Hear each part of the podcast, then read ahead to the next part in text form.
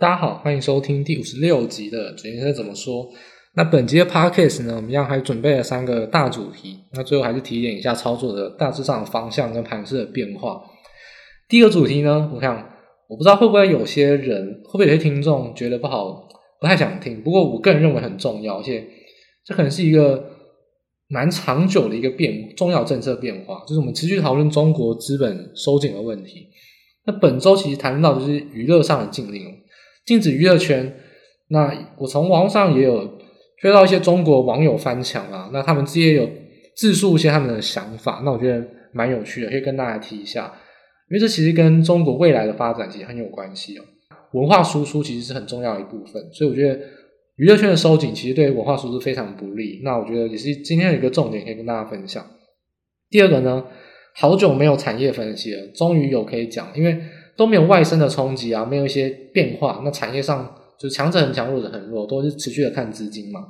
那本周我们就来讲一下飓风带来的外生冲击，终于塑化产业以及钢铁股这种重建概念股跟原物料报价，因为短线上的供需吃紧，会不会有一些长远的变化？我觉得这一点是可以跟大家来分享，来听一下产业分析的一些新的一些想法。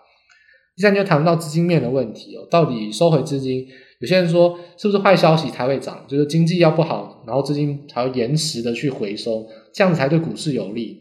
我是有不同的看法，我觉得这样子是本末倒置啊。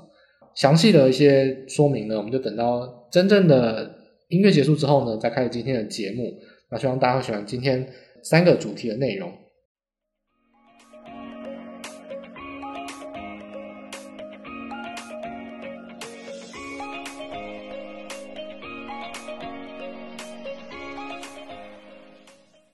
第一个，现在来讲到是关于中国收紧资本的问题哦。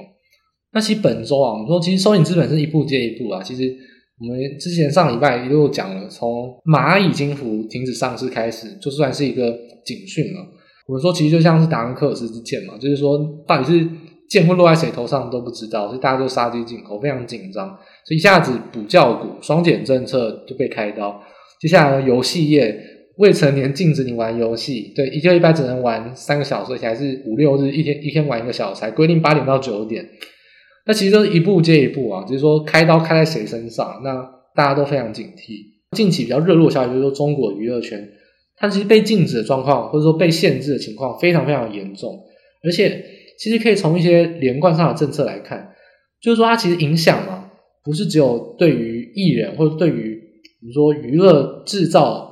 娱乐的产业本身，它其实直接把手甚至往粉丝圈、往粉丝的组织去进行一些干扰，这其实就非常有趣哦。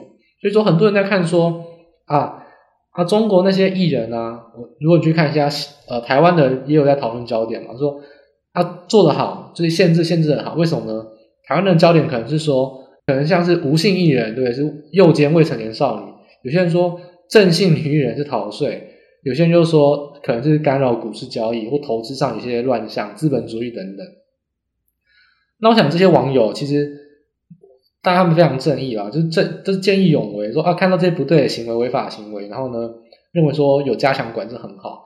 但其实这种思维太浅了。那你简单想想嘛，其实犯罪的艺人，我想吸毒的艺人每年都多的是啊。那你说怎么诱奸啊，甚至说有些性骚扰、性侵犯。艺人的行为也多的是，逃税问题，A、B 双面合约，这中国早就已经不知道吵了几十年。你说现在突然打压是为了违法乱纪而打压吗？我倒觉得不是哦。其实背后原因还是比较明显的。那这背后原因呢？第一个，大家还是回应到人口政策问题啊。如果你有去听我跟台巴一哥讨论到了中国资本收紧，就是月特辑讨论到的观点，我说核心的核心就是人口政策，因为如果青少年越来越少，面临到少婚化、少子化，那又高龄化的话，年轻人的劳动力又躺平主义减少，其实就非常危险。所以，其实你说娱乐圈啦，不管是看剧、听歌啊，或等等看综艺节目等等，也都是一种比较消遣性的行为。那中国现在明显就是要打造一个正能量啊，大家都要工作，大家都要拼哦。今天我这我真的是没有在唬烂。礼拜五，九月三号礼拜五早上，大家去看微博热搜，早上都无聊去看了一下。微博热搜是说，今天因为刚好是这是中战啊，二战中战纪念日嘛，所以是有人讨论说七十周年抗日战争，当然是中国非常反日，也会有这种热搜主题。有个主题就特别有趣啊，他说年轻人该有拼搏的样子。然后这句话是谁讲的呢？是老人家讲的。他说啊，他年轻的时候怎么样怎么样，说读他找了一个奥运的选手，他在一九不知道多少年的时候独自去参加奥运，那时候中国还很弱，然后就很拼，他希望年轻人可以越来越好。那这种鬼话就是大家会相信吗？就是老人家说年轻人要越来越拼，那底下就很多中国年轻人其实也是有暗酸的留言了，他就说中国人不是不拼啊，但是资本家不把盈余分配给他们，他们只能躺平。所以，其实这种代际间的问题也是中国目前最明显的问题哦。就是说，其实人口的政策上没办法导致获利的分配，或者说经济的分配有效化。其实，在这种自由的经济发展之下，其实本来中国就会面临到一样，就是会有比较自由的思想反抗的问题。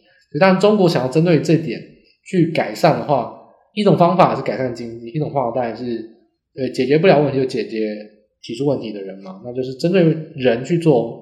压制就也是一种办法，但不是好事。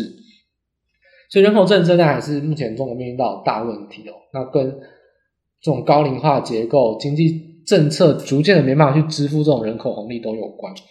那事实上，如果呃这个接下来的论点呢，也是我直接从中国的网友，然后他是直接有两有三四个，他直接翻墙过来呢，在推特上面的媒体啊，直接去讲的。他直接点名就是说，其实目前去封禁粉丝圈的政策，就是我们先举例来说好了。他之前有所谓的劣迹艺人嘛，例如说什么感情纠纷不行，性犯罪不行，吸毒不行，逃税不行啊，什么都不行，就是不管是法律上还是道德面有影响的都不行。除了这个以外，我们刚才讲到针对粉丝圈就非常非常重要，因为粉丝圈啊，它其实就针对就是说，他直接去管制说，哎，你说你要。组织帮呃艺人去生日应援，大家知道这个其实也是学日韩的，日韩的粉丝哎帮他们去做粉丝的活动。那中国当然学起来了，中学起来之后呢，就玩得更夸张。中国就比较有那种内斗性格，就是啊我不能输你。另外艺人如果集资有八百万，那我甚至我的艺人就要有九百万。那下一个就是那我要一千万，就这种无限上纲。中国人什么没有，就是有钱，因为。他们量体大嘛，只要少数有钱的人去贡献，这个金额就很可观。所以中国的那些网友啊，资深网友就是说，其实，在二零一零年那个年代啊，他们就中国就有一度有去封禁这种论坛的行为。那它的原因，他们去分析就是说，他们是怕有组织性的活动。所以其实中国大家还是怕说，人民如果有自由思想可以，因为当然挡不了思想在脑袋里的想嘛，所以当然挡不了。但如果你有脑袋的思想，又有组织的活动，不管你是不是有意要反抗政府啊，其实政府都会担心。这个是中国，真的是中国自己的人说出来的看法。所以当初二零一零年，其实很多论坛都是有被管制跟就是一顿的倾诉一遍了。那他说现在这种粉丝圈的看法，他认为是类似的，就一样是组织性的活动，因为大家要想哦。粉丝呢去组织，比如说艺人生日，你去帮他集资，然后呢给他一堆生日礼物。集资也是要有领头的人嘛，对吧？你要开一个账户，你要用集资的管道，你要管理这笔钱，决定买什么礼物也不是大家决定，一定是一个团队的人决定嘛。粉丝团团长啊，或者一个呃这个组织的领导团队决定，这就构成一个非常有行动力的一个组织团队，而且他们高度的同构。同构就是相同结构、相同目标，而且高度信任，这就是一个非常非常强的一个活动力的组织。更何况以前论坛啊，嗯，可能是讨论政治议题啊，讨论八卦，讨论什么？那你可能有行动，然后呢聚集起来讨论。那你现在已经弄到帮生日艺人集资，可能中国政府就会认为说，你不只有行动力，而且高度的认同彼此，而且你还具有非常庞大的资本。他就认为说，如果你今天帮艺人生日应援，当然是对国家没什么危害。你说浪费钱，中国才不缺那一点钱，真的。中国这么有钱，他怎么会在意那一点钱？中国是人很多，所以不平均，但是整体的量体非常非常有钱，他才不在乎那一点钱。那在乎就是说，如果今天大家这么有行动力，而且每个人都来做，互相比拼，我今天集资了，然后有一起有一个行动，然后去完成这件事情，有钱又有力。那万一今天支持的事情不再是演简单的演艺圈的艺人呢？今天支持的是某一个行动呢？某一个意识呢？或某一个跟政治上主流立场不太相近的一个政策或一个社会运动，那该怎么办？就是把这件事情想得更深一点哦，就是说，其实中国收紧资本，现在对于娱乐圈哦，讲场面话，当然是他们违法乱纪要抓，当然是要抓，但是哪抓得完？你觉得台湾的艺人抓得完吗？我就不要上那些台面上的人，有一个不是自称很厉害的主持人吗？酒驾，明明结婚了还去去交女友，然后呢，假装自己没老婆，然后呢，不然就是投资什么 LED 公司什么之类的。对这种号称大哥级、大家很尊敬的人物，违法乱纪做的事情不够多吗？艺人的违法乱纪哦，要抓不抓？其实当然是取决于这个国家他们的政策形态，但他就觉得不不会是一个非常重要的事情，因为艺人他只是一个人哦，他如果违法乱纪，那就该抓；那如果道德上有瑕疵，那是他家的事情。那我觉得国家上不应该去干干涉这么多啊！你说啊，明明他们就。这是公众人物，需要带领大家一些比较美、比较良好、比较正向的形象。这个形象上，如果没有大哥级的出来当，其实也不会有领头的作用啊。你说哦，我们年轻新一辈的艺人都做得很厉害，然后，上面的大哥整天都还是就是游游法律边缘的，潜来潜去，对不对？那些不太好的行为，你觉得这个会有用吗？所以，其实整体来看呢，我觉得把这件事情停留在艺人的程度，我觉得太浅了。他已经。深入到粉丝圈的程度，其实很明显的还是跟管控整个社会体制上的稳定比较有关，所以他还是比较有针对于说，不太想让人民有非常成功的一次一次的组织团体，然后呢，为着目标达成，而且这个目标还是高额的资本，有高额的金钱在背后，这其实还是中国最担心的。更甚的，有人就是讨论到比较泛政治化，就是说，那会不会赵薇？是不是跟杭州系的官有关？跟马云，他跟马云关系很好嘛？阿里巴巴电影娱乐的第二大股东，那是不是又跟江泽民扯上关系？那这当然都是有可能的。不过我觉得整体来说啊，其实这个怎么样去批判都无所谓，总也不是说批判，怎么样去分析这件事情，我觉得都可以，因为确实这个力度非常的大，那确实它背后隐藏的含义也非常的深。但如果我们就结果来看的话，我个人认为啊，文化输出非常非常重要。最近公司有一个新闻，大家不知道有没有看到？公司下一个标题，他做一个访谈，他说国光生认为老人爱用 IG，然后呢，他们都用小红书跟抖音，那这是事实吗？其实跟访谈去比啊，他其实有点标题杀人啊，其实根本没有那么严重。那个标题里面，国高中生就是说，对，他们都在用小红书，都在用 TikTok，但他们讲为什么他们喜欢用，嗯，确实他们觉得他们有好用的地方，但他们从来没有讲说不用 IG，如果他们认为 IG 都是老人，所以这点是有点错的。那反过来反思，就是说，中国文化输出到底有没有成功？确实是开始起步哦。因为从抖音开始哦，短视频不是中国发明的，从美国的 Vine 就一路就有，但是中国却发扬光大，这确实是它厉害之处。那另外就是说，追星啊，其实本来就是一代接一代。很久以前，大家可能看的是日剧，再看的是台湾的偶像剧，后来呢去追韩剧，甚至美剧。对，可能就是现在比较主流的韩剧跟美剧等等。但后来其实也有开始去追中国的剧嘛，所以本来娱乐就是一代接一代。诶，中国确实它有它的资本去发展，所以那确实有人去喜欢，这是它有立足的地方。那他今天如果去做这件事情哦，他说他要封杀流量艺人，大家想流量是什么呢？流量就是人去投票出来的嘛，你愿意去看，那就有流量。如果你今天去封杀流量艺人，你都做出来就是你政府喜欢的东西，但是大家不喜欢，就没有文化输出可言。那就是回到一九七零、一九八零年代嘛，抗日剧啊，或者什么社会剧，对不对？像每年春晚，大家会会想看春晚的短剧吗？正能量，你在乎正能量吗？你应该在乎的是厌世的力量吧？那这个符不符合人想看呢？那就很重要。就算中国人民支持啊，文化输出是要输出到别的国家，别的国家人民。都不认同你的那些社会主义的想法，他们看那艺人是因为男的帅，女的美，或者说剧情流畅，或者古装剧非常精美，甚至把台湾的团队都挖过去，后制啊、拍摄、灯光都非常厉害，这就是中国戏剧它挖台湾然后厉害的地方。那我今天去排挤流量艺人，排挤这些现代剧，或是比较符合大家呃口味的剧，那是不是这个文化输出就就此停止？所以。中国可能考量到的是组织上怕人民有过度组织的问题去限制，但我认为其实有点砸自己的脚。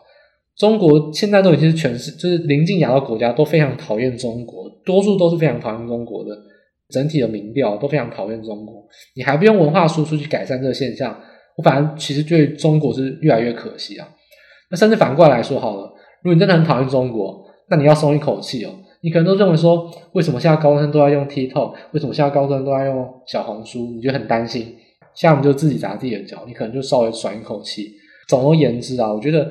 这件事情呢，会怎么样持续去发展？因为这个政策，我觉得足以影响到五年、十年非常长远的发展。我觉得真的很重要，大家可以持续的去关注。那至少就对于粉丝啊，对于演艺圈的这个禁令啊，除了是针对于人民呃活动的一个组织的限制以外，更深远的是影响到跟跟政治有关。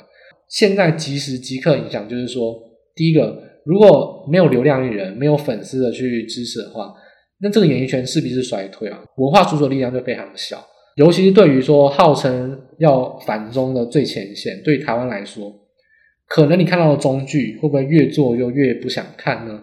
你看到了艺人，是不是那些节目都没办法继续做，那些艺人都活不下去了，就是会被打压了，那都有可能。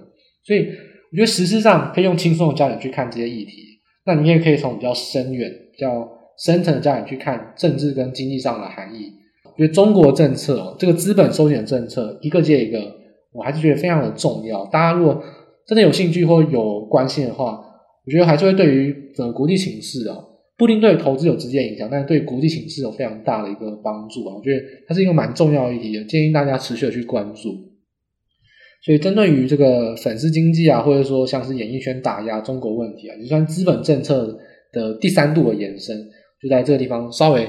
画一个段落啊，我觉得大家可以直接去看一下这方面的资讯，我觉得还是蛮有趣，而且影响我觉得是非常深远的，未来五年、十年都有可能受到这个影响。好，那第二个我们要谈到就是飓风的问题啊，那个飓风横扫了美东，从美国西南部一路的就沿着东岸哇一路席卷，然后从纽约那边出海，那整个美东当然都是非常的影响非常惨重。那到底产业上的分析，我们会看什么呢？第一个飓风。其实主要数都是从加勒比海、墨西哥湾这边产生的嘛，直觉上就要想到什么呢？墨西哥湾就有石油，所以现在跟大家更新一下。其实啊，因为飓风来之前，大家都会把石油的相关的产能先关闭嘛，就是至少维持它能运作。那等到飓风过后之后呢，再慢慢去复工。这次的飓风啊，至少来的情况下，九成以上的天然气跟石油全部都是关闭的。那但产能就会有短线上的影响。那再就是说，因为初领失业救济金的人数非常的亮眼啊，美元指数从上礼拜从 Jackson 后以后走低，再走低，再走低。还记得我们上礼拜讲了吗？美元指数走低，直觉上你一定要立刻的有直觉反应，这个是金融上的一个反射神经。美元指数走低就是大宗原物料商品要走升了，因为以美元计价，那你用什么东西去换美元？你用商品去换美元。美元贬，商品就是走升，这个是，这就是有有点，我不是不是教授在教大家，但是这个是基本常识。美元走低，一定要想到大宗原物料商品有可能会走升，那看到底幅度怎么样？所以双重因素啊，墨西哥湾的天然气、石油产能关闭，再加上美元指数走低，所以原油飙得很凶啊，飙到七十块以上，七十块、七十三块更高，这个就是目前最直接的影响。但除此之外，下游的化工树脂的报价更是有可能暴涨，为什么呢？墨西哥湾其实也有很多链接厂嘛，附近的一个供应链，其实墨西哥湾的树脂、塑化原物料啊，大家都关闭了，产能大概都影响到六七成以上，都面临到双缺，缺原料，当然因为原油关闭嘛，有些产能上的影响，墨西哥湾大概占了美国大概二十趴的产油，所以缺电，没有办法复工，因为你说。飓风啊，暴雨一吹，电线电缆可能坏掉，缺电。现在目前观察到，就是根据 ICIS 跟 SMP 哦两个塑化大宗原物料的研调研调机构的资料，大概复工至少一个礼拜、两个礼拜都不太能明朗。所以这种情况之下，就会带动说，其实台厂、台湾其实台湾、韩国、中国、日本其实也都是做非常多化工树脂的这种厂商嘛。其实这种产能不受影响。可是别人供需吃紧，这种连带的报价上涨就有可能会来临哦。所以台厂呢，一些布局在亚洲就可能会有很大的社会效益。毕竟台湾的供应链啊，除了台塑啊，台塑集团有布局到美国以外，其实多数的塑化原物料树脂厂商都是布局在台湾啊、东南亚、中国这样子。所以，若布局到亚洲，那当然产能就不受影响啊，就可能有受惠效益。而且，我们说供给吃紧，我们供给没有影响嘛，所以当然我们受惠，但是需求也会暴涨。大家知道，十月一号是中国黄金周啊，九月就是传统原物料要拉货的旺季。那在这种天时地利人和之下，这种供需的缺口就可能扩大再扩大。所以我倒觉得，其实这个飓风的产业影响就是塑化原物料的报价，我觉得很明显的就是有明显的走势。所以大家可以去看一下，说会不会投资机会？或许是。那你要直接投资期货，那也说不定可以。那我觉得这点就是一再讲，就是说，其实一直讨论资金行情，一直讨论费德政策，很难得有产业上的变化来谈。那产业上的变化一有出现，我觉得要好好把握，会是一个契机。因为其实强很强，资金一直去追高也不是办法。大家都想要买便宜的东西。但便宜的东西有没有足够的题材跟利多？现在就有一个外生的冲击，让它产生足够题材跟利多。就塑化原物料会是一个大家最近可以特别关注的一个商品。我觉得这个是大家在投资方向上可以加入的一个新的一个资讯。那下一周你可能会看到更多不一样的东西。那另外一个就是说，其实它从呃，我们说从纽奥良啊等等，就是西南部佛罗里达州一路横扫到纽约。如果你有看到呃 Twitter 啊，或者说 Facebook 或者 IG 可能等等，如果你有认识国外的人的话，你就发现说纽约地铁大淹水啊！之前不是嘲笑说台北捷运变滞洪池吗？那纽约地铁也变滞洪池啊！那个大雨，他说一天下了一个月的量。大家知道，其实纽约不是很常下的地方，他们排水道也没有做得多好，所以当然一下这么多雨马上就淹水。你说可能下的没有台湾多，台湾的一半都不到，三分之一都不到，但足以让他们淹水。因为台湾是非常容易下暴雨的国家，其实我们下水道再怎么不堪，也比其他国家好很多。那纽约其实他们就没有预防这种暴雨的一个措施啊，因为面临到这种极端气候，其实但就造成他们很大的影响。所以重建概念股也是有可能被炒作出来，比如说像是美国当然盖房子有用到很多木头啊，那木头跟台湾没什么关系。那钢铁还是会用到，例如说，其实修缮房屋，你说手工锯机啊，或者说螺丝啊、钢钉等等，会不会有一些报价上涨呢？我觉得不太清楚，没有塑化这么明显，但是可是也是可以关注看看，就是重建需求的部分。而且拜登政府也说，他说要盖十万户的国民住宅，因为要因应说，其实远端需求之后，很多人不再需要住在都会区了，可以住在便宜的地方，但他要住独栋的房子。所以郊区这种便宜的房屋也是需要大量的去新建嘛，所以国民住宅的十万户啊，就是拜登政府的方案，再加上说重建的需求，钢铁关系到木头，关系到手工锯机，就这些传统重建概念股，大家是可以先观察，不过没有塑化那么快啊，所以可能你也不用这么急，但是你可以还是可以持续关注一下。所以整体来说，我觉得飓风带来的冲击就是什么？就是通膨，因为原物料再度的去飙涨起来，供需还是吃紧。那到底通膨影响了什么？你说可能影响到股市，但通膨当然是原物料最受惠。所以如果你面临到可能通膨，或者可能因为飓风的冲击，你对股市有一些 犹豫，那你倒不如好好的把资金去往原物料。通膨很严重，那怎么样？我就买通膨商品嘛，我就跟得起通膨，这个就是对抗通膨最好方法。你去买原料股，或者说去买原料期货，甚至相关的供应链，说不定下一周开始会是一个新的方向。当然，也不是说一头直接栽进去啊，你还是要先看一下大概的方向跟美国后续重建的一个情况。那至少认为这是一个很难得的产业的外生冲击，是让整个产业的资讯上有搅乱一池搅乱一池春水，突然有一些新的变化。我觉得这个新的变化就有新的题材，有波动，有多空，有成交量。就有获利的机会，有风险就有报酬。至少我觉得这是一个大家可以特别去关注，在下一周可以仔细去看的一些族群，关于塑化原物料、石油跟钢铁，还有手工锯机、木材等等这种重建概念，大家都可以特别去关心。那接下来我们就谈到说关于资金层面哦，其实资金啊，我们上礼拜五刚好 Podcast 录制是在下午下午的时间嘛，就很可惜没办法帮大家更新到 Jackson 后是礼拜五。那是这样，Jackson 后礼拜五到底讲了什么呢？如果记得我们 podcast 的内容的话，就知道我们说华尔街都讲鲍威尔不会讲任何东西，那市场上很担心，在担心什么？我也不知道他们在担心什么。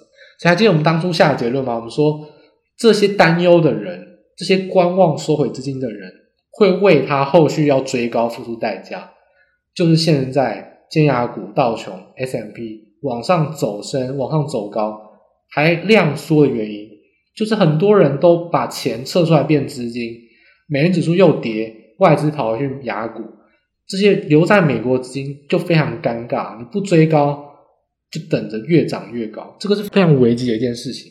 你去看了金牙股，每天都量缩涨、量缩涨，创新高、创新高、创新高，标准嘎空、嘎空手，就是双嘎行情啊。为什么？因为你钱你都拿在手上，你要不要买？你就怕追高，它就不让你跌，就还涨折磨你。总有一天你要买，一追高进来之后呢，量变大，再考虑要不要做震荡，考虑要不要把你洗出去。这个就是现在法人最明显的手法。很多人认为说华尔街鼓励大家持有资金，那我觉得那都是卖方报告。我跟大家讲的就是看买方报告，华尔街自己自营商或者说投信基金在持有的状况。华尔街买股票啊，从去年十二月开始到现在买，没有停止过。完全没有停止过，而且买那个金额已经超过于债市了，就是股越买越多，所以这个就是资金的流向。你看买方报告，你就不会被新闻市场上的东西影响到。华尔街的资金就是一直在买股，从来他们说鼓吹你现金持有，但是他们越赚越多钱，所以呢，现金持有越来越多，那比例上可没有一点减少。我觉得大家一定要认清这件事实，是股票华尔街还是一直在买，就越买越多。所以买的人都是法人机构，是稳定资金；空手的人呢，就是大家要追高，可能都是短线上的资金，甚至是有散户上的资金。所以，轧空轧空手这种每天涨都涨一点点，你就被折磨，是非常有可能持续下去的。就是叫做呃，国外叫做 FOMO 啊，就是 Fear of Missing Out，就是害怕失去。你看它涨，你就很难过。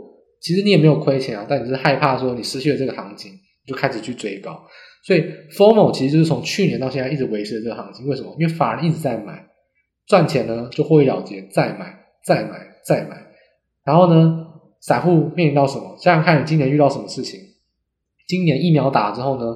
啊，听说变种病毒，还有人在质疑说疫苗没有用，我都傻眼了。我已经讲过很多次了，疫苗就是有用，好不好？就是可以防重症，可以防死亡，只是说当然没有想象中这么有用，但还是有用。所以很多人认为说啊，变种病毒，所以完了。那事实上有完了吗？也没有啊。资金要收回了，要减债完了。那事实上资金有没有收回？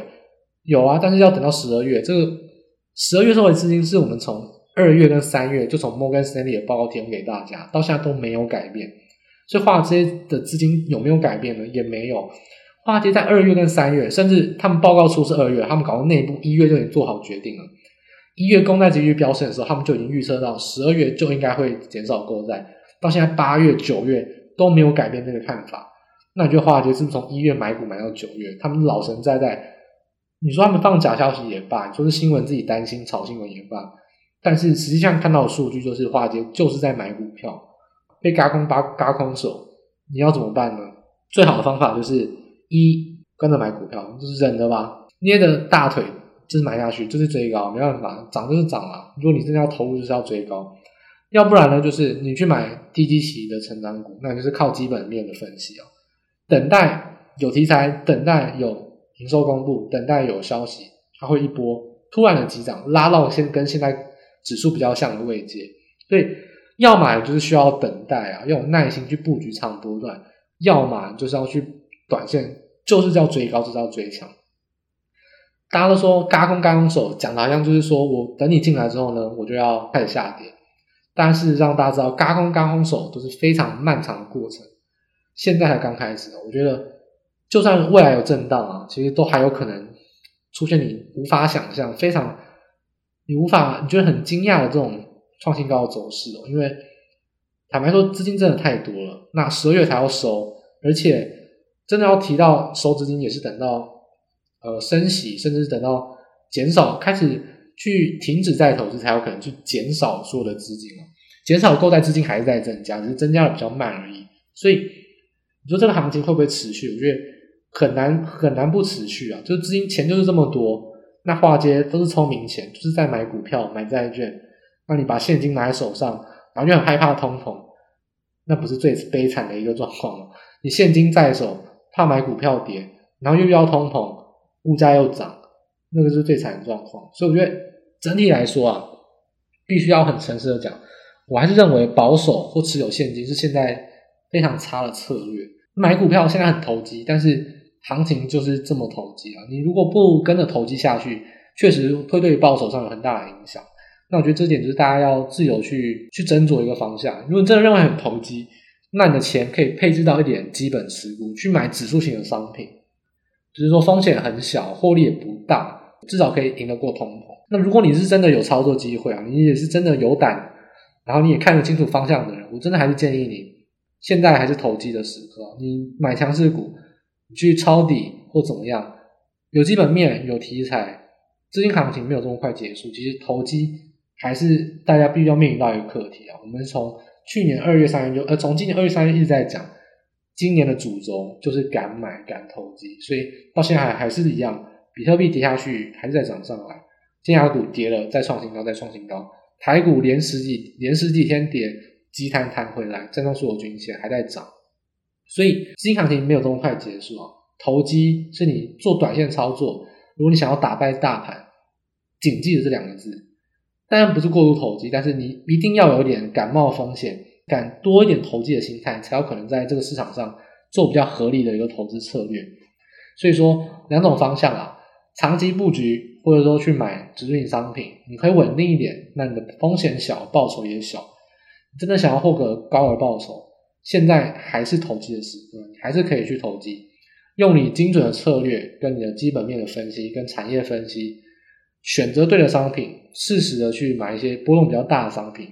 哦，不建议大家用杠杆，但是买波动比较大的商品，目前还是适合的。或者买估值比较贵，但是有成长性的商品，还是适合的。所以现在这个资金行情整体而言带给大家的就是很痛苦，因为追高你很难受。买低你又没有耐心，那这个就大家自己要去斟酌了。投机跟耐心两大课题，自己选一个去克服。克服了耐心，你就长期投资，稳稳的抱，抱长一点，然后用基本面选股。如果你克服了投机，那你就用技术面跟筹码面操作，好好的去做价差操作，因为绝对还有很大的一个波段可以去赚。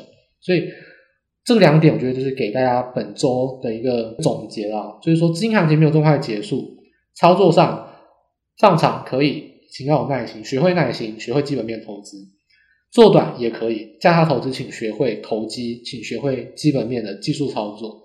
这两点就是给，如果你真的还想投资的大家，给大家最两个核心的建议：耐心跟投机两个课题，你势必要面对一个。那这里的课题呢，就留给大家自己去面对。你可以去学习相关资讯，你可以多研究基本面，你可以多学习技术面跟筹码面的资讯操作。无论如何，如果你要在现在这个市场上打败市场，想要获得比较好的报酬，投机跟耐心择一去面对啊，只是问题还是要面对啊。如果你没有付出努力，是不会得到代价的。所以这两点还是提供给大家，也是本周最重要的课题，也当做本周 podcast 的一个结尾。目前行情还是有嘎空嘎空手持续往上涨的现象，耐心跟投机，大家就自由选择一个，好好去面对它，你会有得到比较甜美的投资果实。